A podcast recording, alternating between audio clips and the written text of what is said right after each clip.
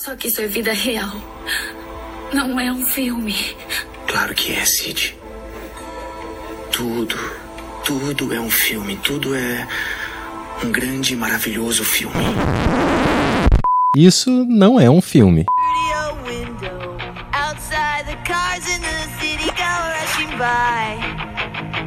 I sit here alone and I wonder why. Nome é Mariana Ramos, sou roteirista e pesquisadora e diferente da Cher, eu sempre quis beijar o Josh, sempre. Eu sou Renata Spitz, diretora, produtora e roteirista, e mais do que nunca vou abraçar o meu eu cringe, segundo algumas gerações aí. Tomou seu café, Renata? Tomou café da manhã também? Tomei café, paguei meu boleto e tô vendo cults da era Tava trabalhando cringe. até agora pra o quê? Pra Pra, pagar pra boleto. pagar os boletos. Pra pagar Exato. boleto, exatamente. Exato. Mas, nossa, cringe, sou própria cringe. É isso, gente. Isso aqui é o Isso Não É Um Filme, um podcast semanal sobre filmes. Todo mês escolhemos um tema e a cada semana vamos falar de um filme dentro desse recorte. E nesse quarto mês de programa, nós exploramos o tema adaptações adolescentes. Nós vamos dos clássicos adolescentes baseados em obras clássicas da literatura mundial E pra começar esse passeio de volta ao colegial, com muita cor, roupas de marca estações a todos os campos da cultura pop possíveis, a gente traz esse clássico eterno das fases dos anos 90. Esse daqui eu acho que é da Globo, era do. Não era do cinema em casa, isso aqui era da, da, do- da Globo mesmo. O filme que fez todo mundo se apaixonar pelo Paul Rudd, que até hoje tem a mesma idade, então ele tá há 30 anos com a mesma idade, mais ou menos. Chama As Patricinhas de Beverly Hills, filme de 1995, dirigido pela americana Amy Heckerling. Mas antes, vamos para as nossas redes sociais. But it's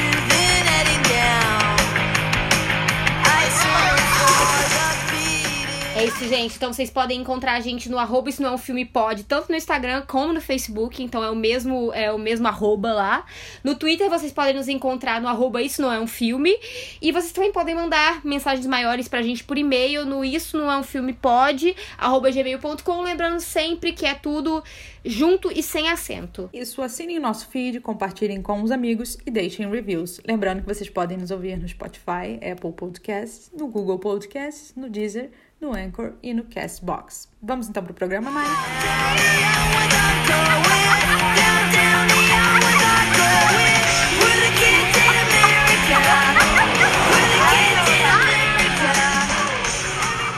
Então, gente, adaptação é um tema complicado no mundo do cinema, né? Polêmico, polêmico, sempre gera polêmicas. Toda vez que você tem, assim, é, um filme adaptado de alguma obra, ou clássica ou recente mesmo, né? Não necessariamente clássica, mas que tenha uma, uma fanbase grande, é, é sempre uma, uma coisa positiva pro produtor, mas também um problema, né? Porque geralmente hoje em dia o mercado de, de cinema trabalha muito com IP, né? Que é essas propriedades intelectuais que já existem, né? Porque você já, já trabalha em cima de um público existente, mas ao mesmo tempo você gera um problema, né? Que toda e qualquer escolha é.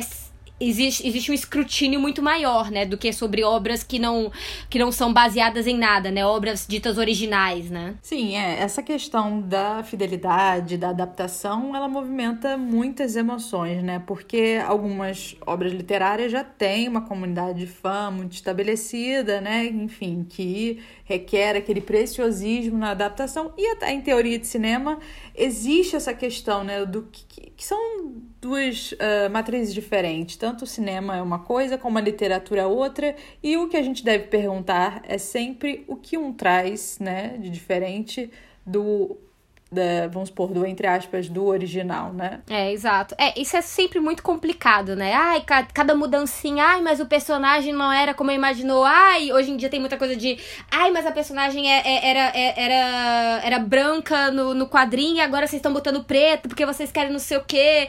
Ai, o personagem era não sei o quê, porque não sei o quê. Tipo assim, gente, não existia. Calma, não existia. Acalma o cu e vamos seguir. Eu acho que, assim, uma coisa que eu gosto muito, a beleza dos filmes desse nosso mês, é como eles permitem brincar completamente com as suas fontes, né? Eles transportam esses clássicos da literatura mundial, né, para esse mundo do colegial, né? Então, são ambientes é, quase diametralmente opostos, né? Em termos de até de tom, mais ou menos, às vezes, né? Então, tem intrigas, amores, dificuldades, essas coisas todas, né? E dá uma vida nova até para essas obras, né? Então, traz essas obras clássicas para um, um, público jovem, né? Para o público cringe, né? Sim, exatamente. Sintam-se então... abraçados, cringes. Somos todos um. É, é, e eu acho que, que o, o bom dessa leveza é que, como você tem essa liberdade, acho que isso também no ato de criação e de você adaptar, né? Tipo, vou pegar um clássico e vou botar no high school. Então você não tem aquele peso, né? De, enfim, foda-se. E eu acho que isso é muito interessante, porque traz soluções muito criativas para você transpor certas questões da literatura, daquela obra literária, para o cinema, né? Que é o caso do filme que a gente vai falar hoje. É, exatamente. Eu acho que, assim, até pensando né, na, nossa, na, nossa última, na nossa última temporada, a gente falou sobre Orfeu, né? E Orfeu Negro era uma adaptação de uma peça de teatro do, do Vinícius, né? E tinha diversas diferenças, mudanças, mudanças muito claras até quanto à história narrativa, só que ali é mais difícil, né, eu acho, porque tem esse, esse propósito de, ok, é, uma, é uma, uma adaptação livre, mas ao mesmo tempo tem uma proximidade muito grande com o tempo que está se falando, com o espaço que está se falando. Aqui não, aqui você se permite reimaginar completamente a história, né? Você pega o fundo, você pega temas, mas você não vai fazer, você tem uma, uma liberdade muito maior, né? Não, sim, com certeza. Okay, you're probably going, is this like an Oxima commercial or what? But seriously, I actually have a way normal life for a teenage girl. E para falar um pouquinho, né, eh, da ficha técnica básica, é, esse filme, primeiro, gente, foi a minha sessão da tarde, enfim. me formou. incrível, me formou. Incrível. Acho que eu vi 300 vezes quando eu tinha sei lá, seis, sete anos, né? Enfim, foi um grande acontecimento na minha sessão da tarde. Tá? Com certeza. no original. Eu queria dizer, eu queria dizer que, eu, que, eu tenho, que, eu tenho, que eu tenho desejos pelo Paul Rudd desde quando eu não devia ter desejo por ninguém. Então, assim. Tava eu, eu tenho... lá, assim, 8, 9 anos de idade, assim, tipo. E assim, eu não vi esse filme há muito. Assim, na minha memória, eu só vi esse filme quando eu era criança. E quando eu revi agora, eu já sabia de tudo, não sei. Falei, gente, será que eu revi em algum momento da minha vida que eu não tô lembrando? Porque pra, a minha lembrança é, sei lá, eu de sete anos na casa da minha tia, sessão da tarde, piscina, sei lá, entendeu? Esse era o mood. Mas ele prega na alma, amiga. Prega! Ele, ele, ele é muito. Ele, ele é muito. Ele consegue muito bem. Eu acho que ele tem muita coisa muito boa, então ele prega muito bem, assim, é, nas ele pessoas. tá escrito na nossa alma. Cringe. Bem cringe. É isso, gente. Então, as patricinhas de Beverly Hills, né? O original Clueless, que é uma palavra que é usada muito ao longo do filme para descrever as personagens, né? É um filme que foi lançado nos Estados Unidos em 19 de julho de 95 e no Brasil, aparentemente, em 26 de janeiro de 96, né? Então tem um leve delay aí, mas não muito grande. Ele é escrito e dirigido pela Amy Heckerling, que também foi responsável por obras como Fast Times at Ridgemont High, que é conhecido no Brasil como Picardias Estudantis. É um filme muito interessante da década de, do início da década de 80, baseado numa, numa incursão do Cameron Crowe, fingindo que era aluno de colégio. Ele foi lá e fingiu que era aluno de colégio, aí saiu o livro, e ela adaptou é, nessa obra, e é que traz o, o grande papel Spicoli é, de hoje, de, um ator muito conhecido aí, ator sério, como é o nome dele, que fez Sobre Meninos e Lobos. Ai, Jesus amado, que agora eu me falhei. Mas que hoje vive triste, casado com, com a. Já foi casado com a Madonna. Champagne. Champagne. Falei, nossa, que. Amiga, Champagne. Champagne, ele é o maconheiro, é, ele é, ele é o, o surfista maconheiro é nesse filme. Tem cabelo louro? Tem, tem cabelo Exatamente, Ai, sim, exatamente, amiga. Perfeito esse filme. Mas, ó, é um, é um, é clássico cinema adolescente americano. Outro filme perfeito da sessão da tarde é Olha Quem Está Falando. E também o clássico com Chevy Chase, Férias Frustradas 2, que é quando eles vão pra Europa. É, eu peço desculpas que esse episódio vai ser todo cringe, porque olha quem está falando também, olha. Quanta, amava, quantas sessões amava. da tarde, assim, quantas sessões da Ama- tarde. Eu, na realidade, eu acho que Olha Quem Está Falando era do SBT, tá? Então, é, eu acho que é, é tipo do filme do, do SBT. Assim, nossa, como eu adorava aquelas crianças, os bebês falando. Amiga, maravilhoso. Ai, né? E esse momento cringe, né? De você gravar no seu VHS o filme que tá na TV pra você ver de novo, né? Sim, com certeza, com certeza. E assim, como a gente pode depender sempre. Assim, uma pessoa confiável é, é o Silvio Santos, né? Porque ele com certeza vai passar o filme umas cinco vezes por ano. Para poder, né, te repetir. Então, quanto a, a, a, Olha Quem Está Falando, ele era muito. Sempre que você quisesse, tava por ali, sabe? Então é isso, gente. Ó, é um, tem um casting jovem, né? Um elenco jovem muito, muito longo. Tem muitos personagens, então não vou falar o nome de todo mundo, vamos só para os principais. A Alicia Silverstone, né? Tipo, queridinha da década de 90, que fez clipes é, de, de, de é, bandas famosas. Ela faz a Cher, né? A protagonista Cher Harrowitz. A gente tem a Stacey Dash, que faz a Dion Davenport, que é a melhor amiga da Cher. A Brittany Murphy faz a a Ty Frazier, né? Acho que é um dos primeiros papéis da Brittany Murphy. Ela tinha 17 anos quando tava gravando, tadinha, gente, sabe? Uma preciosidade essa menina. Paul Rudd, né? Eterno. Josh, faz o Josh Lucas. O Donald Faison, que acho que ficou muito conhecido também, fazia Scrubs, Scrubs. eu acho, uma série. Sim. É, aí ele, ele faz, faz o Murray Duvall, que é o namorado da Dion. E o Jeremy Sisto faz o Elton, né? Tem, tem outro, gente. Tem muito mais gente, Ai, porém. Muito, mas não é vou ficar. adolescente, tem muita gente, né? E a sinopse, Porra. né? Ela é a trama, né, que ju, é, gira em torno da Cher Horowitz, né, que é uma linda, popular e rica estudante do ensino médio que faz amizade com uma nova aluna chamada Ty Frazier e decide fazer uma transformação nela, ou seja, a Ty chega toda de mocoronga lá, né? Desmilinguida. É, e ela fala. Não, é, ela, ela, ela, chega, ela chega drogada maconheira, drogada, você viu, né? Ela é, mal drogada maconheira. Ai, você, vocês têm coca aqui? Aham. E ela se torna um projeto né, da Cher. A Thais torna esse projeto da Cher, né? É, esse, é, esse clássico do, do, do, filme adolescente, né? Eu vou te transformar em uma mulher bonita, em uma mulher, uma mulher arrumada, uma, Mas ao uma mulher do nosso né, meio. Dos, dos filmes que vêm depois, não é aquele vou te arrumar pra te fuder, que nem tem aquele filme que o cara finge que gosta da menina feia só pra sacanear ela, entendeu? Que tem aquela maldade. sim, sim. Não, esse filme é bonzinho, assim, tá todo mundo na paz. Ele é bem. Olha, era tão mais simples esse, esse tempo, né? dos anos 90 que não tinha tanta maldade, sabe? Não, eu, assim, eu acho que a Cher tem essa coisa meio de ser. Ela, ela é fútil, mas ela é boazinha, ah, né? É, amiga. Ela só é fútil, assim, mas ela tem um coração bom. Ela não tá assim.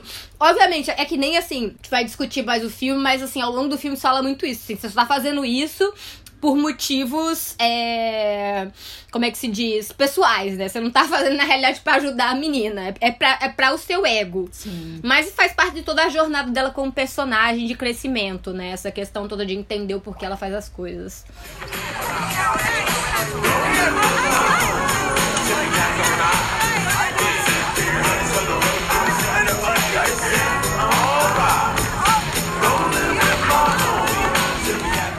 Eu acho que eu ainda nem falei, na realidade, nem demos essa informação. Na realidade, esse filme é uma adaptação muito livre, muito livre, né? Do livro Emma, né? Da, da Jane Austen da autora inglesa é, é Jane Austen. É, o livro é de 1815, é o último livro, eu acho, que foi publicado com ela em vida ainda. O último livro feito, escrito pela Jane Austen é Persuasão, que é o meu predileto, é o meu predileto de Jane. É, tive, tive minha grande fase de Jane Austen ali na, na, adolescência e ainda segui até o momento que eu reli e disse assim, gente, não dá mais, não dá mais, esse não é meu mundo, eu não, não, consigo mais viver. Sempre. Nossa, orgulho e preconceito, eu, eu, eu ficava, my God.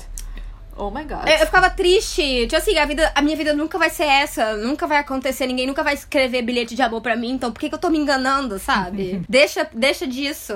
Mas é isso, gente. É, e aí é, é, esse o livro, né? Sobre essa jovem rica e arrogante que fica tentando dar uma de casamenteira pra menina pobre do, do que chega ali na vila dela. Ela tenta arrumar a menina. E aí faz a menina desistir de uma outra pessoa que a, que, que a menina gostava. Porque ela quer uma pessoa mais, né? Com um certo status social, porque, né, a Emma, a Emma quer isso, gosta disso. Mas assim, ela é bem intencionada, só que ela é uma sem noção. Ela, ela realmente destrói, assim, ela vai ela vai bagunçando a vida de todo mundo. Na realidade, eu acho que no, né, no original, digamos assim, né? Acho que ela até causa, assim, um pouco mais de danos na vida das pessoas. Acho que é Harriet a personagem que ela, que ela tenta ajudar. Mas isso fala muito dessa, dessa, dessa sociedade inglesa ali, né? Da virada do, do século. É, é, 18 pro 19, né? Então, essas, toda essa questão do, do período da regência, né? Questão casamento, sexo, idade, status social, são. É, e que na realidade, de uma certa forma, seguem, é, obviamente, com tons muito diferentes, né? A corte é muito diferente, tudo isso é muito diferente, mas acho que seguem sendo temas muito vivos até hoje, né? Não, sim, acho que também, se não me engano, a Emma é a personagem de mais rica da obra de Jane Austen no sentido de poder aquisitivo, né? Então acho que isso fala também desse mundo em que ela vive, né? Enfim. É, é, não, eu, eu acho que ela realmente. Eu acho que a personagem é até mais diferente em si da, da Jane Austen. A Jane Austen sempre colocava algumas coisas. E a Emma é isso, a Emma é uma menina rica. Geralmente as personagens, né?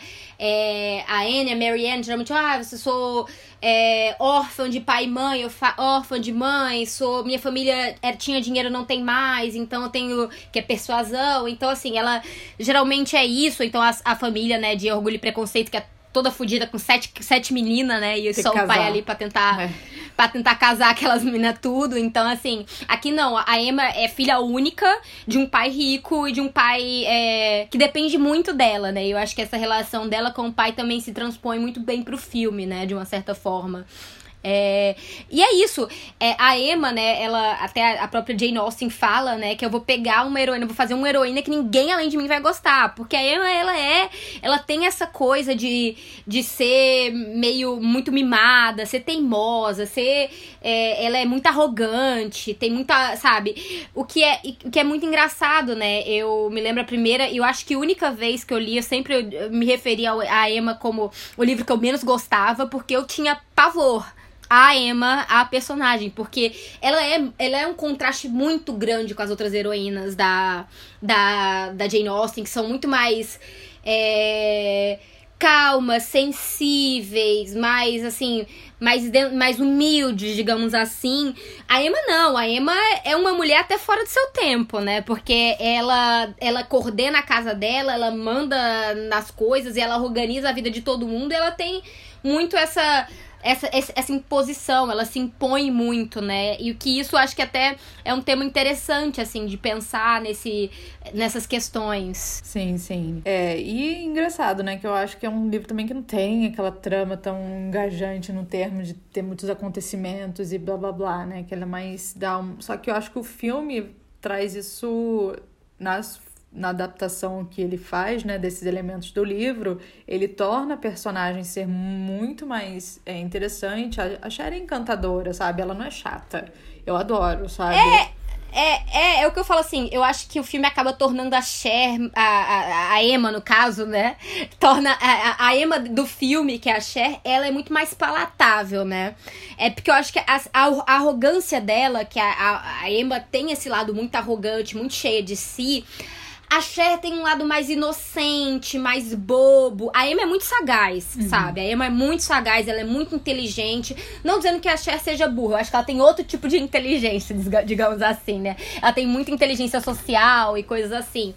Só que ela acaba se tornando alguém muito mais que, que você, como público, especialmente um público adolescente, consegue se identificar mais e achar ela mais boazinha, né? Ela tem esse lado bonzinho. Sim, e eu acho que tem uma coisa da Emma, né? Que é essa coisa cheia de si, meio narcisista, que aqui é muito interessante como o filme faz essa transposição de uma característica narcisista, né? Porque a Cher, ela só entende o mundo a partir das referências dela, né? Ou seja, Billy, como que é? é... Ai, a cantora, gente. Billie a Billie Holiday, Holiday, ela acha que é um, é um homem. homem. Ou seja, é isso, são essas pequenas características, né? Uma personagem narcisista, você transpõe ela como alguém que não faz ideia do mundo, senão pelas suas referências, né? É, não, com certeza. E assim, e você percebe rapidamente, eu acho que também ela acaba tornando fácil de entender que não é não é por má intenção, né? Não são, é realmente porque ela foi criada numa redoma de, né, de vidro, né? Ela é, é isso, a vida dela é Beverly Hills, tanto que tem um momento que ela, que ela chama a empregada de mexicana, sendo que a empregada da casa é de El Salvador, é de El Salvador, né? E aí ela diz: "Ah, mas e qual é a diferença?" E o cara vai e o, e o Josh vai explicar, tipo, são coisas, são países diferentes e, né? e mexicano não é nenhuma língua, né? Vamos dizer é, assim. Tipo, Vamos exato. começar por isso. É, mas, e aí ele fala: olha, se você alguém te dissesse que você morava um pouquinho em outra rua, você também ia ficar puta. Então você respeita a mulher e respeita a história dela. Então a Cher tem muito dessas coisas. Ao mesmo tempo que eu acho muito engraçado, né, quando quando a Tai chega, a Tai aponta que eles conversam como adultos, né? Que eles, eles são cheios de, de referências. O, o, é, o Murray faz toda uma, uma defesa de falar, falar gírias, porque as gírias agora estão sendo mais pegas e, e estão sendo aceitas socialmente, apesar de ter um cunho, às vezes, misógino, mas elas não são feitas só pra isso. Então, assim, é um tipo de conversa que você fala assim, gente. Muito complexa isso, pra sabe? cidade, exato, sabe? Então, é, brinca muito, assim, eles, eles, são muito superficiais, muito, muito, né? E da vida deles ser ir pro shopping, comprar coisas, mas ao mesmo tempo eles também têm algumas alguns insights interessantes, né? Quanto à vida e quanto a essas coisas, e citações literárias, e ela conhece, ela sabe citar Shakespeare por causa de filmes como Mel Gibson, então... Sim, é, isso é muito é, bom, é isso. Né? Você coloca realmente, é, introduz, né, um certo também a cultura de referências ali, né?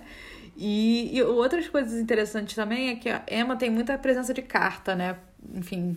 E uhum. aqui você já tem uma transposição pro celular, o grande tijolão que estava naquela época, né? A forma desses personagens Sim. se comunicarem e da tensão narrativa se estabelecer, né? Esse veículo. Sim. Suddenly, a dark cloud settled over first period. I got a C in debate? Eu, eu acho assim, uma coisa que eu acho para mim é uma, uma diferença enorme, e mas eu acho perfeitamente feito. E, e assim, ao menos para mim, claramente não foi uma decisão de pós, né? Porque essa questão de narração é algo muito também. É, muito. É, controverso no cinema, né? De fazer é, narração, voice-over, não sei o que, né? Porque geralmente, não, geralmente não, mas muitas vezes acaba sendo uma coisa tipo: o filme na edição não funcionou, então a gente teve que refazer o filme todo, fazer uma narração, uma voice-over, para poder explicar as coisas. E aqui, ao menos ao meu ver, ele, ele é feito para ter essa narração. Tanto que tem muitos momentos da câmera pegando ela, olhando pro. olhando para cima, olhando as coisas, e aí falando. Então, para mim, isso. E, e, e, é, e, é uma voz muito única, a voz da Cher, né? A forma como ela lida com o mundo, que ela vê as coisas. Exato, existe um estigma, né, também de roteirista de que quando você bota uma voice over é porque você não é capaz de desenvolver a cena, a ação sem esse recurso, que eu discordo particularmente. Eu acho que é interessantíssimo, né? Porque a gente está acessando essa característica narcisista dela e também a gente se aproxima, né, dessa desse universo da Cher, né? Que eu acho que é isso que traz ela ser muito encantadora. Ela tá ali comentando é, alguma a mente é, dela, né? Ela tá comentando alguma coisa tem um foco ali, não sei o que, e de repente ela vira, não, mas essa roupa será que cabe em mim, sabe? Então, gera um humor, sabe? Gera uma proximidade com a personagem, da gente co conseguir entendê-la. E, sobretudo, eu acho que aproxima dessas características que a Jane Austen, né, colocou lá atrás, só que aqui transpostas de uma outra forma, né? É, isso, assim, quando a Jane Austen faz, né, é, todos os livros dela são em, ou todos, eu tô dizendo todos, mas todos os que eu li, eu não me lembro se Northanger Abbey que eu acho que é um dos que eu não sei se eu não tenho certeza se eu li, mas são todos em terceira pessoa, então vai falando sobre elas. Aqui essa esse transpor para primeira pessoa realmente traz uma coisa muito única, traz a gente pro universo dela. E eu acho que realmente, como você falou, Renata, nos aproxima e nos faz entender que a Cher vem de um lugar de um lugar muito positivo. Ela não, ela não vem com as coisas para destruir ninguém. Ela não tá querendo é, destruir a vida de ninguém. Ela, ela não faz às vezes muitas vezes noção do poder que ela tem sobre a vida dos outros e de como ela tá afetando as pessoas. Mas nunca vem de um lado soberbo, de um lado maléfico, maligno. Não, é sempre assim meio que com uma tentativa de acertar, muita, muito cheio de si, de o que que, ela acha que é bom para os outros, né? Isso é uma característica claramente da Emma em si, né? Mas é, é isso, tem essa bondade, né? Sim, e não tem também aquela, eu acho que aquela rivalidade feminina. Claro, tem aquela Amber, né? Uma rivalidade feminina uhum. como uma antagonista principal. Eu gosto do filme por causa disso, né? Porque não tem aquele clássico, né, de uma, ah, uma adolescente que tem a sua rival feminina ali, né? Que ou vai ser uma bitch, saca? Ou uhum. vai ter alguma coisa nesse sentido. Uh, e eu gosto porque é um filme muito leve, sabe? Não tem. É, é, isso, essas artimanhas adolescentes, né? Que a gente vê depois é. a nível de novela. Isso não existe. Acho que tem uma leveza que A, a, nossa, me fez muito bem assistir o filme, porque, enfim, é, é, É, raro não. de ver isso ci- nesse tipo também de cinema de adolescente, né? Sim, com certeza. E isso, acho que talvez até, especialmente pra essa questão, né? É, pra gente ver como às vezes isso realmente importa, né? Tipo, ter uma, uma diretora é, que também é a roteirista, uma mulher fazendo isso, e ela fez pesquisa, ela, ela foi para o colégio, pro Beverly Hills High, e fez pesquisa pra ver como é que os jovens falavam, como eles se comportavam, e traz esse olhar. Eu concordo muito com você quando você fala que, né, é, a questão de é, disputas femininas não é, não é algo. Tem, tem a Amber, mas a Amber existe muito mais. Ela é um estereótipo muito mais do que, né? A amiga, ela tem um tá chapéu muito- com cifrão, sabe? Tipo, não, ela é perfeita. A Amber é perfeita. E, e eu gosto também porque a Amber muitas vezes chama a gente pra realidade de quanto. A Cher é, é uma impostora, né? Em muitas das coisas que ela faz. Ela leva todo mundo no papo só porque ela é bonita, só porque ela sorri. Então, assim, a Amber sempre assim, gente, vocês, tão- vocês não estão escutando o que eu tô escutando, não. Essa mulher não. Ela não tá falando nada com nada. Ela, ela trouxe uma festa de aniversário pra falar do Paquistão, sei lá o que, sabe? Tipo. ela é a do grande Haiti. falcatrua, é falcatrua da escola. Ela é, ela é muito falcatrua. Então a Amber, a Amber acaba trazendo isso de tipo assim, traz a gente pra realidade. Ela é meio que uma, uma visão do tipo. Ela não é uma, uma vilã do só de. Estou. E ela não tem, ela, em momento nenhum, a- me lembra aqui de tentar destruir a Não, Cher. Ela é uma exato. competidora. É, é, mesmo, é uma coisa mais de uma competição por popularidade, mas algo mais. E bem suave, porque ela não chega a fazer nenhuma. É isso, né? não tem nenhuma vilania, sabe? Isso que é muito bom. É, um grande plano para destruir a Cher, né? Nada disso, né? É, até é outra coisa. Eu acho que a questão da personagem mesmo, né? Ela sendo adolescente, ela vai nessa numa linha que é um pouco profunda, né? A sua solidão, no fim das contas, ali, né? Que você. É, aham. Não é tipo, nossa, eu preciso ganhar o baile, alguma coisa assim, entendeu? Que é muito comum em filme de adolescente. É. Enfim. E tem essa coisa, e tem essa coisa muito profunda também, né? Se a gente pensar. Porque é uma menina que, que é, cre- cresce sem a mãe, né?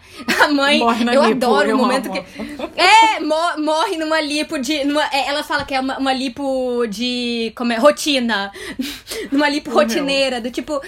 E, morreu, e assim. E. e, é ela fala com uma leveza, mas claramente tem uma, uma certa. Ela teve que se criar de uma certa forma, né? Criando, cuida daquele pai, né? Que até o pai dela fala, né? De. Ah, ela faz sim coisas pelos outros, ela tá sempre cuidando do pai dela e tal. Então tem muito esse lado. E, e eu acho. É muito engraçado. Pra mim, na realidade. É, e, e é um ponto que eu sempre, sempre que eu re- re- revejo, eu me. O único, o mais perto de um vilão que o filme tem pra mim é o Elton. Sim, completo. Porque eu, eu acho ele péssimo, acho ele um nojo de ser humano. Sim. Ele é, ele é totalmente errado, ele é totalmente nojento, ele é totalmente péssimo, ele é totalmente ridículo, é, mimado, chato. é, e até as coisas assim que a, que a própria. a- é engraçado que a Cher fala isso assim: quem ele tá achando que ele é? Ele acha que ele é melhor que você só porque o pai dele tem dinheiro, e o Elton fala mesmo nesses termos, né? Eu acho que o, o- o Elton ele, ele traz muito claramente pensamentos que pessoas desse, desse espaço pensariam, né? Tipo, ah, não, a gente faz sentido, porque eu sou rica e você é rica. Eu sou bonita e você é bonita. Então a gente vai ficar junto por causa disso. E a Cher, ela tem essa, essa coisa meio, digamos, é, idealista, né? De, ai, não é isso, é o amor, é uma coisa Sim. mais romântica. São pessoas, somos todos, somos todos humanos. Engraçado que eu acho, você falou isso dessa coisa romântica dela, que é a inocência dela, que ela tem, não traz, não faz ela uma, uma personagem chata e que você descredibiliza, porque, nossa, que pessoa inocente, que não sei o quê. Porque, enfim, eu acho que ela tem uma construção muito interessante, porque enfim, ela não consegue dirigir, mas ela não é frágil, ela pede, ajuda, mas não é porque ela é incapaz, entendeu? Tem uma construção ali que é, que é muito bacana, sabe? Ela é inocente, mas não é aquela. Tipo. Vai, não é Sandy, vai brincando com sabe? expectativa, né? É. Vai brincando com as nossas expectativas. Tipo, a gente espera que ela não vá conseguir fazer uma parada e é essa a parada que ela faz. Aí tem outros momentos que você fica assim, tá, você vai. Aí, aí, aí ela mostra que ela, que ela também é frágil, que ela também tem seus problemas, ela também tem suas dificuldades, né? Então, é, esse é um jogo muito interessante que acontece com a personagem mesmo. Sim, e tem essa coisa, né, de, de se apaixonar rapidamente e ter uma desilusão, né, com Uhum. eu amo isso, que já existia, né? Você não tá notando que seu amigo é gay? Ele adora Barbara Streisand, sabe? Então... É, ai, Friend of Dorothy. Eu amo que ele é Friend of Dorothy, que é, o, a, é a forma como falavam de gays antigamente. Então, ele era uma Friend of Dorothy, acho perfeito. Mas é muito engraçado porque realmente, tipo. E aí você revê o filme, eu me lembro que eu acho que a primeira vez que eu assisti, eu. Eu fui pega de surpresa. para mim foi um, quase um choque ele, ele ser gay, né? O, o personagem. Que agora eu esqueci o nome dele, deixa eu ver se eu consigo capturar aqui rapidamente. Eu esqueci. Christian. Christian. Christian. É, é, é, o Justin Walker que faz o Christian. É, e aí. Christian. Mas assim, quando eu fui rever, e eu já tinha revido, re, revisto recentemente, porque eu, né, eu realmente adoro. Eu, eu adoro, adoro, adoro. Então eu fui rever. E, e, tá tudo ali, tá tudo dito, tá tudo entregue. Na festa ele fica conversando com o barman, ele pede dinheiro dela pra ir, pra, pra ir flertar com o barman. Ele faz mil coisas, ele adora o, o, o Curtis, o Tony Curtis, o pai da Jamie Lee Curtis. Ele fica e assistindo Spartacus. Olivier, né? Eu acho que o Lawrence Olivier. Dando em cima... É, o, o Lawrence Olivier dando em cima do, do Tony Curtis. E ele acha maravilhoso. Ele, ele adora fazer compras, de... amiga. Ele fica fazendo compras com é... ela, sabe? Ah, ele se veste se... bem. Eu amo essa frase. É um homem que se veste é... bem. Não dá, né? É, eu adoro quando a Cher fala eu não sei, não ia dar certo entre a gente porque ele se veste melhor do que eu. O que, que eu ia trazer pra relação? É nada, né? Tipo, isso, e isso é muito engraçado, cara. É, não. E, e assim, é bom também porque é uma desilusão amorosa, mas que eles também levam muito facilmente depois, né? Não se torna não se torna um problema, não, não se torna é uma dor é. para nenhum deles, né? Sim, do tipo, ai, agora eu vou excluir ele porque ele é gay e nossa, isso é, eu acho que assim, obviamente, a, a questão da, é, da sexualidade do Christian não é explorada, não é tão imagina. explorada, né? É, ele não tem uma vida sexual assim, né, nas nossas vistas, né? Mas ao mesmo tempo, é, tem uma certa leveza também como isso é lidado, né? Do tipo. É, do mesmo jeito que a questão de drogas. É, que quando a Thay chega, isso, ela fala e não é necessariamente um problema. Assim, ah, é, você não pode ficar drogado o dia todo, né? Que senão você é um maconheiro. Mas você faz. Gente, eu sempre esqueço que ela fuma um baseado na festa. É, essa imagem da Alicia Silverstone com baseado na mão, eu acho assim, iconic iconic. Que Sim. nenhum filme hoje em dia, assim, ia ter coragem. Assim, do mesmo filme, do mesmo nível, não ia ter coragem. É, não, tem maconha, ele tem a maconha na escola, né? Os maconheiros ficam no gramado. Aí ele, ela oferece vinho pro Christian quando ela quer seduzi-lo. Oi, você quer um vinho? Tipo, 16 anos. Você quer um vinho? É. Não, ela tem 15 anos. Ela tem 15 anos quando o filme, quando o filme começa. Exato, e você Ainda quer um nem vinho? fez 16. Tipo.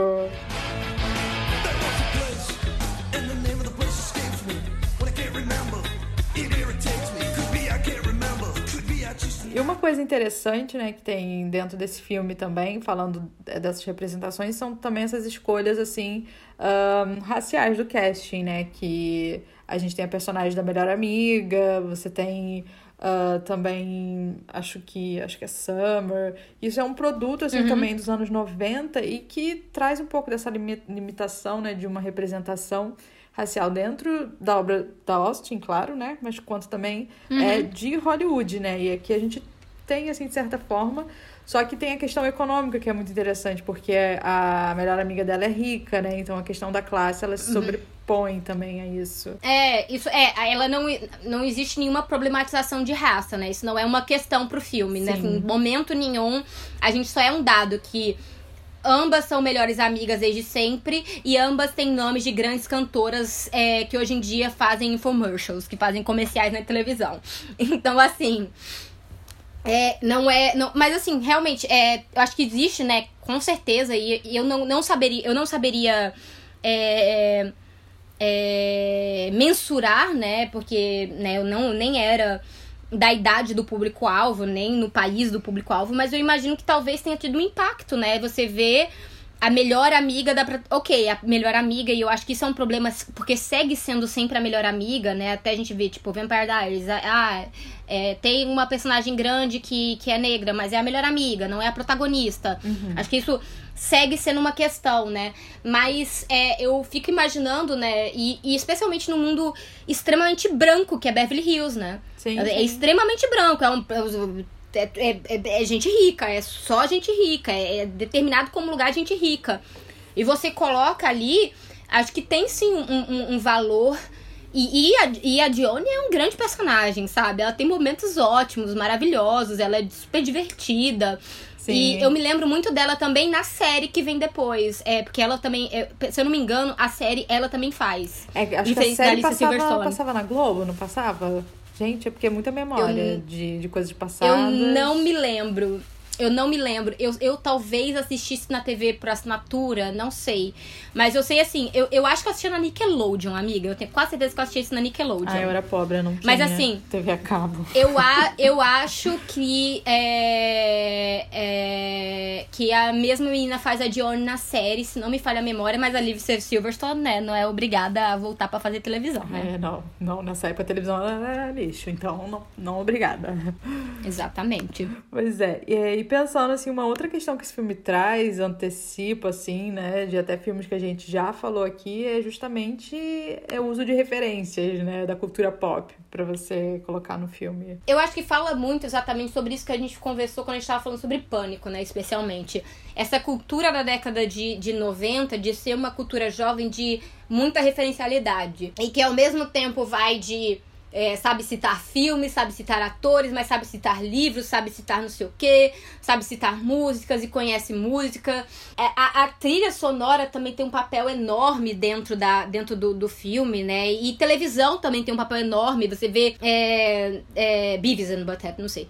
Mas assim, esses programas da MTV, né? Inclusive porque o filme é feito pela Paramount e a Paramount era é, dona da, da MTV, né? Então acaba também trazendo essas possibilidades de é, como é que a gente chama isso de várias mídias se encontrando, né? Sim, isso eu acho é muito bom, né? Enfim, que tem isso muito forte no filme, né? Tanto pela narração dela, pela escolha das músicas. Eu acho que também os personagens comentam, ela no momento fala, ai, não sei o que do Luke Perry, sabe? Você tá ali sempre citando é, essa cultura é, pop. É, exatamente. É o Christian. É o Christian quando ele compra, quando ele compra a, a jaqueta de couro preta no, no shopping, depois que eles se tornaram amigos.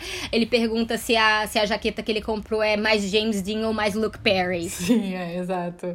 E eu acho assim, pensar em aspectos narrativos uh, esse filme, já temos aqui vários antecedentes de filmes adolescentes até então, e, e, ele tem, acho que, algumas questões interessantes que vão reverberar depois na nossa cultura adolescente de consumo audiovisual, né? Propriamente essa piada do, ah, o seu amigo que ouve Britney Spears, óbvio, entendeu? Essas piadinhas, enfim que eu acho bem interessante, né? Se pensar, por exemplo, na geração dos anos 80, que tem os filmes do John Hughes, né? Aqui a gente tem uma outra, sabe, um, como que eu vou dizer, uma virada em termos de construção de personagens, construção de, de dramas, né? É, e eu acho, tem, sim, também uma coisa que eu acho muito interessante é ao mesmo tempo que o, o filme não se leva a sério. Porque é muito claro que, que a, que a Anne Herkling, ela tá fazendo uma, uma visão crítica daquela, daquela galera, né? Se você for ver a visão que ela tem, né? E isso, ela foi, ela realmente fez uma pesquisa de campo nesse colégio, no Beverly Hills High.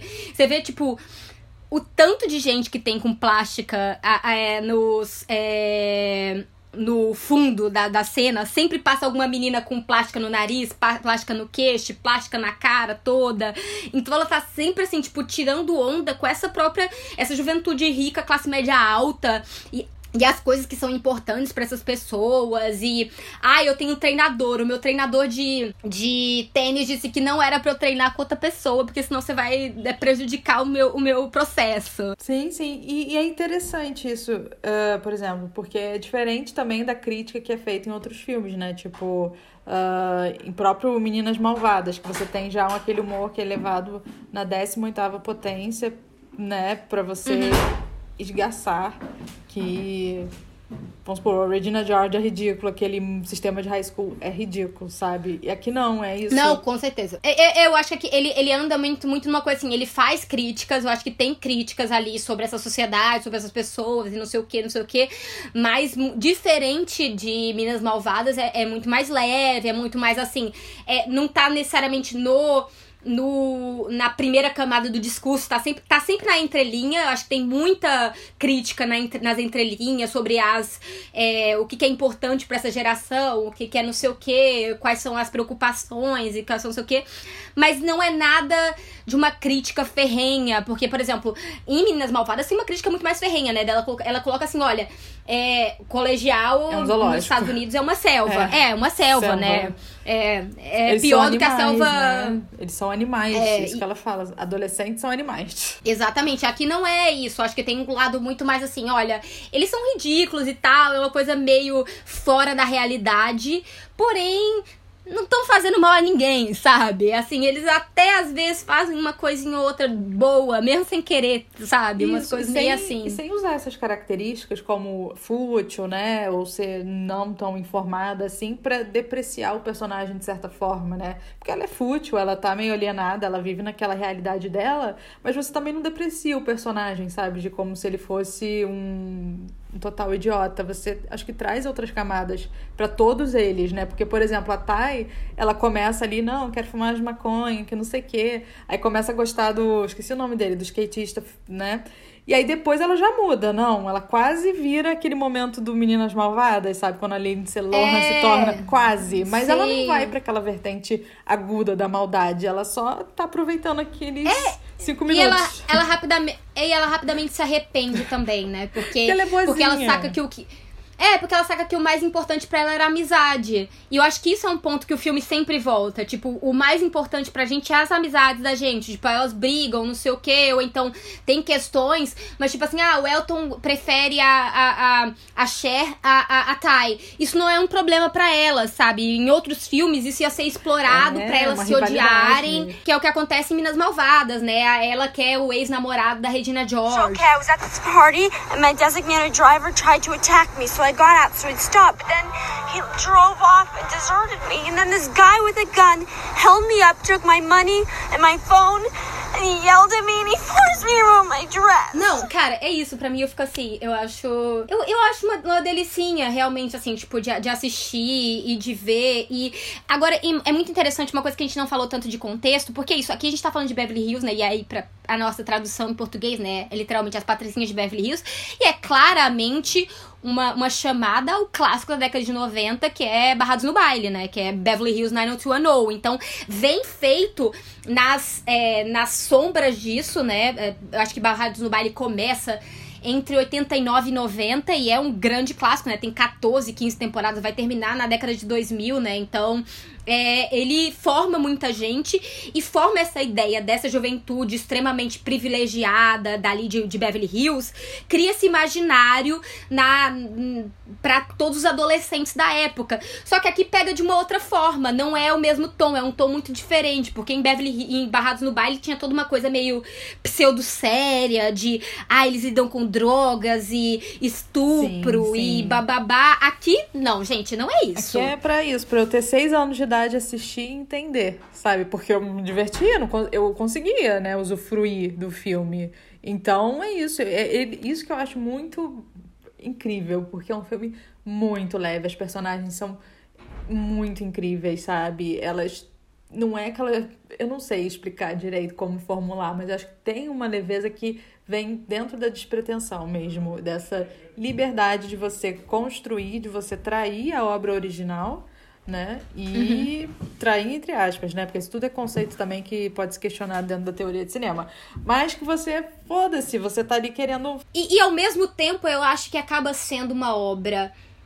E, e, assim, eu já assisti algumas adaptações de Emma, mas eu acho que aqui, apesar de todas as mil mudanças, duas mil mudanças, todas as mudanças que existem, consegue capturar muito bem a essência da personagem e do que ela, que ela quer fazer, sabe? Essa essência de ela é rica, ela é mimada, ela não tem noção nenhuma do mundo ao redor dela, os problemas dos outros não afetam ela direito, é um mundo meio colorido. Mas ela acaba sendo, é, sendo colocada de frente com essas questões. Ela é. E, aí, e ela é chamada a atenção quanto às atitudes dela que às vezes são equivocadas, não são feitas para ser ruins, mas ela acredita que ela pode mandar na vida de todo mundo. O que não é uma verdade. Que Então, assim. é, eu acho que adaptação também tem isso. Acho que existem formas de adaptar obras, milhares de formas, existem formas essas mais, digamos assim, diretas, adaptações mais diretas, que às vezes, muitas vezes, é, pecam exatamente porque não conseguem capturar a essência da obra, a mensagem da obra. Aqui não se preocupa em capturar uma, uma é, era vitoriana da, da, da Inglaterra, é outro universo porém consegue capturar essa alma da, da, da, da obra, obra, como um todo. E entender principalmente, né? Porque você entende que o que importa é a essência, é você também compreender que são duas linguagens diferentes, um filme e um livro, né? Então é isso, né? Tipo, ah, você não coloca aquele personagem. Se eu não me engano, acho que eu li em algum lugar que o Elton, mas não sei. Não, o Elton tem o personagem dele, mas tem os três personagens da obra original, que é um só aí no filme, sabe? Que você uhum. coloca um pouco de cada um ali para construir, né? Que isso faz parte para poder chegar a algo que seja minimamente interessante. É, no, no, no original não tinha a Dion, né? É mais uma, uma, uma mulher que morava perto da casa dela, que meio que ajudou a criar ela quando. E aí ela casa, e aí ela. E o pai dela. Sabe? Então tem, são essas coisas, assim, tem umas, umas diferençazinhas. É, mas ao mesmo tempo. Agora, eu acho que eu falei que a Cher era filha única, eu não me lembro se ela é filha única ou se ela tem uma irmã. Acho que ela tem uma irmã. Eu também não lembro Mas, desse bom, detalhe. O Josh, que é o step brother, né? É, exato. Mas assim, é, no original não é step brother, é, é uma coisa. Brother-in-law, né? Cunhado, é o... sei lá. É cunhado? Não, ele é vizinho. Ele é um vizinho rico que mora ali, mais velho do que ela. Então isso é, eu acho que até bem mais velho em termos de. Ai, é aristocracia, é... né? Tem que casar com a Kakura é... velha. Infelizmente. É, assim, bem mais velho assim. Na realidade, eu acho que ela deve ter 22 anos, ele deve ter 35. Mas pra mim isso é. É, nossa. Não, tá de boa. Pensei que, sei lá, ela tem 16, ele 38. Ah! Tipo, aristocracia, não, véia, não, não. nojo. É, não, não é tanto assim, não. Mas é isso assim.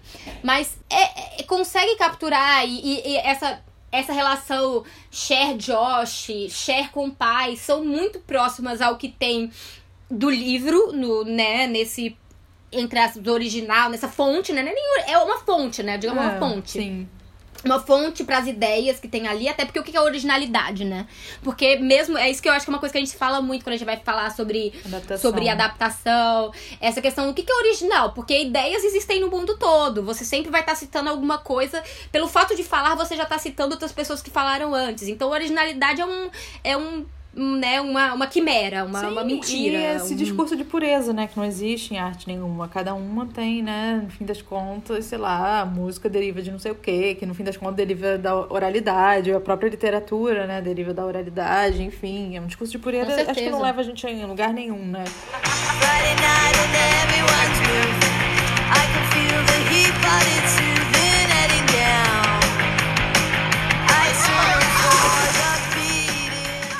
E uma coisa interessante que você falou, que eu acho que vale a pena comentar, é um pouco desses papéis masculinos no filme também, né? O pai dela, o Josh, uh, o skate... eu sempre esqueço o nome, gente, o skatista. Eu acho, gente, eu acho eles tão sensacionais, porque eu tô tão acostumada a ver esses filmes adolescentes com um pouco uh, de aquele arquétipo muito fechado. O, o, skatista é o Travis. É o Travis. É o Travis. E assim, e aqui, eu não sei, eu acho divertidíssimo. É muito bom ver um filme desse nesses tempos.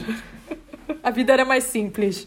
Não, pois é, eu acho assim que, de uma certa forma, né, assim, o, o pai dela e tal, ele é meio ranzinza, não sei o quê mas ao mesmo tempo apoia ela dentro das possibilidades dele, né? E quer que ela seja uma pessoa que consiga convencer os outros. Eu adoro a hora que ele abraça ela e ele diz assim: Ai, eu gosto mais de você ter conseguido isso sem merecer, mas por ter convencido, do que se você tivesse merecido a nota. Tipo, é, é, é muito da lógica dele, é, né? Ele é um é, advogado pelo sobrenome provavelmente judeu, sabe? Sim. Então tem uma, uma vibe meio assim. Mas é isso, o, o Josh tem um lado extremamente sensível, né? É, o Travis, eu acho um personagem muito legal, porque ele é muito sensível, tadinho. Eu fico muita pena dele. É, no momento. Ele não é aquele cuzão malvado da escola, sabe? Por exemplo, no Clube dos Cinco, né, que tem o bandido, sabe? Uhum. Ele não é fechado, sabe? Naquele estereótipo, sabe? Sou bandidão. Ele é tipo Sim. folgadinho, mas de ele é boa, é... saca? É, ele é uma maconheirinho, maconheirinho tadinho. É, isso aqui não faz mal a ninguém. E até que para de, de, de, de fumagem, tadinha, até o fim do filme. Amo ele, ele, ele vendendo os bong dele. Vendendo não, doando, doando os bong dele né, pra... pra causa da menina lá que ela tá arrecadando dinheiro. É, é muito É, bom, mas- sabe? E eu acho que também tem esse discurso que, que é uma piada, né? Ao discurso conservador, né? No fim das contas. Ela ser assim, Uhum. do tipo, não usa droga, isso faz mal à sua saúde. Eu acho tão irônico, gente. Tipo, E ao mesmo tempo ela fala, né? Tipo assim, olha, mas você pode fumar um cigarrinho enquanto você tá na festa, sabe? sim, exato. Mas assim, você faz socialmente, faz todo mundo aqui faz socialmente, mas assim, eu acho muito bom. Acho que realmente assim, o Elton pra mim é o personagem que eu acho mais insuportável, É, porque cuzão, ele é chato pra cuzão. caralho, ele é um ele é um e cuzão sempre tem, né? Mas não é o discurso dele o que pega, né? O discurso dele é, o- é o que o que fica mais é, o que acaba sendo mais diminuído, porque ele tá claramente, tipo assim, de uma lógica que é diferente da de todo mundo. Eu adoro Murray. Eu acho Murray Só você não. Só você não. Incrível. E é isso. É, essa forma como o Murray também traz, né? Eu acho assim, interessante, que ao mesmo tempo é um filme que não fala de jeito nenhum em questões de raça, né? Assim, não fala de questões. Não, não aborda questões raciais de cara, né? Assim, vamos falar sobre raça. Eu estou, não sei o quê. Não é assim. Mas ele dá. É, ele dá pistas, ele dá questões, ele dá umas. Essa questão dele falar sobre, é, sobre gírias, sobre a, a cultura, sobre a forma como ele se porta, não sei o que e tal. Ele dá uma certa. Uma certa visibilidade interessante. Eu também gosto muito desse momento que ele, que ele meio que tira o, o, o, Christian do armário. Mas você vê que, na realidade, pra ele, quem é uma piada não é o Christian, é a É Cher. a Cher que é burra e não Porque vê a- isso, né? Tipo, como assim? Porra, a É, menina é, assim, Tipo, ele não Tipo assim, não é a É, ele não coloca a sexualidade do Christian como um motivo da piada, é isso. É, tipo assim, cara, como é que você não viu? Tipo assim, todo mundo viu. Tipo, não é ele que tá errado. Quem tá errado é você. Você tá se porque apaixonando tá. pelo amigo gay, é que tu não percebeu? Fica aí. Não, e não, e não percebeu porque é cega. Porque assim, ele deu todas. Ele só não veio vestido de rosa. E se É, viesse, você também tá não ia ter muito- percebido. Amiga, mas é que a gente tá muito acostumada também, exatamente, com, com esse tipo de abordagem na comédia e no gênero no adolescente, que eu tô lembrando de novo de Meninas Malvadas, né? Do amigo gay. Que ele é tipo, uou! Tipo assim, Exatamente. cheguei, entendeu? E aí, tipo, enfim, constrói-se uma piada em cima disso também, crítica, claramente, mas Uhum. aqui no Christian é, é diferente, né? É, não, com certeza. E eu acho que, novamente, ele consegue transpor muito bem as questões que estão nessa, nessa obra fonte da, da Jane Austen. As questões de, é, de classe, de olha, esse aqui é um bom casamento. Isso tá ali. Sim, ela é, fala. é a mesma Quando a coisa. Thay chega, você tem que se relacionar É. com esses que é a nata daqui da Exato. escola. Não, não sai do Travis, que ele é pobre maconheiro skatista, sabe? Exatamente. E depois ela revê isso, mas é o mesmo tipo de questão exatamente como vem ali. E a forma como ela lida, não sei o que, os preconceitos que ela tem, a forma como ela acaba saindo desses preconceitos pra se tornar uma pessoa melhor, sabe? Uma pessoa mais. Engajada. É, mais humana. Não, e mais humana até. Isso é mais feliz também, né? Porque tem uma coisa meio de. Ela tá sempre mexendo a vida dos outros e a vida dela fica meio parada, né? E aí ela, aí ela acaba se apaixonando pela pessoa errada, ela não faz ideia do que tá acontecendo. Então, assim, ela se perde um pouco dela mesma, né? Sim, exato. E traz isso que, no fim das contas, né, é, é esse conflito comum da adolescência, né, que o filme traz. Essa coisa de você tá descobrindo o que, que você quer, né, o que você ama. Só que de uma forma muito leve, sem grandes dramas sobre isso, né? É, gente, é isso, assim. Resumo, o, o resumo desse filme é Jane Austen no sul da Califórnia, muito colorido, porque puta que pariu, quantas cores existem nesse filme. É colorido para um caralho e com muito xadrez. Exato. E se você é um cringe que nem nós, assistiu DLC, passou por essa tudo, graças a Patricinha de Beverly Hills, você teve a sua adolescência com uma série cringe, tá? Exatamente. Só, só estamos aqui por causa Até dela. porque, né, Cher- gente, essa geração tá aí falando, mas, né, Riverdale, né, o que, que eles têm pra ser alimentados, né, enfim. Eu não, vou, eu não vou nem comentar, porque assim, eu posso falar mal de Riverdale com, com conhecimento de causa. Ah, eu porque nunca eu já vi assisti. falo mal. Nossa, eu, eu tenho conhecimento de causa pra dizer que é uma bosta. Então, assim, Então, ai, não os jovens vão querer não, não, não me escutar. Não, jovens, continuem escutando, pra tirar onda da gente, pra, pra ver como Eu tô aqui é. Mas, tomando meu café da manhã, tá? Mas é isso, gente. Vamos finalizar essa aqui só falando rapidamente. Sim, o, o filme foi seguido por um spin-off, né? Uma sitcom, uma série de livros e, segundo a Paramount Pictures, eles vão fazer um remake. Ai, não sei como reagir a isso. É, Mas, não sei. A- Agora, agora eu vou ficar, eu vou ficar mal com a adaptação. Eu não quero essa adaptação. Eu não quero não adaptação da esse remake. adaptação da adaptação, sabe? Tipo, não. Não quero, parem com isso. É adaptação pra é geração isso, Z, amiga, porque a gente já tá cringe, então tem que fazer. Eles não merecem, eles não merecem nosso anjo, eles não merecem conversar com o nosso anjo. Exatamente.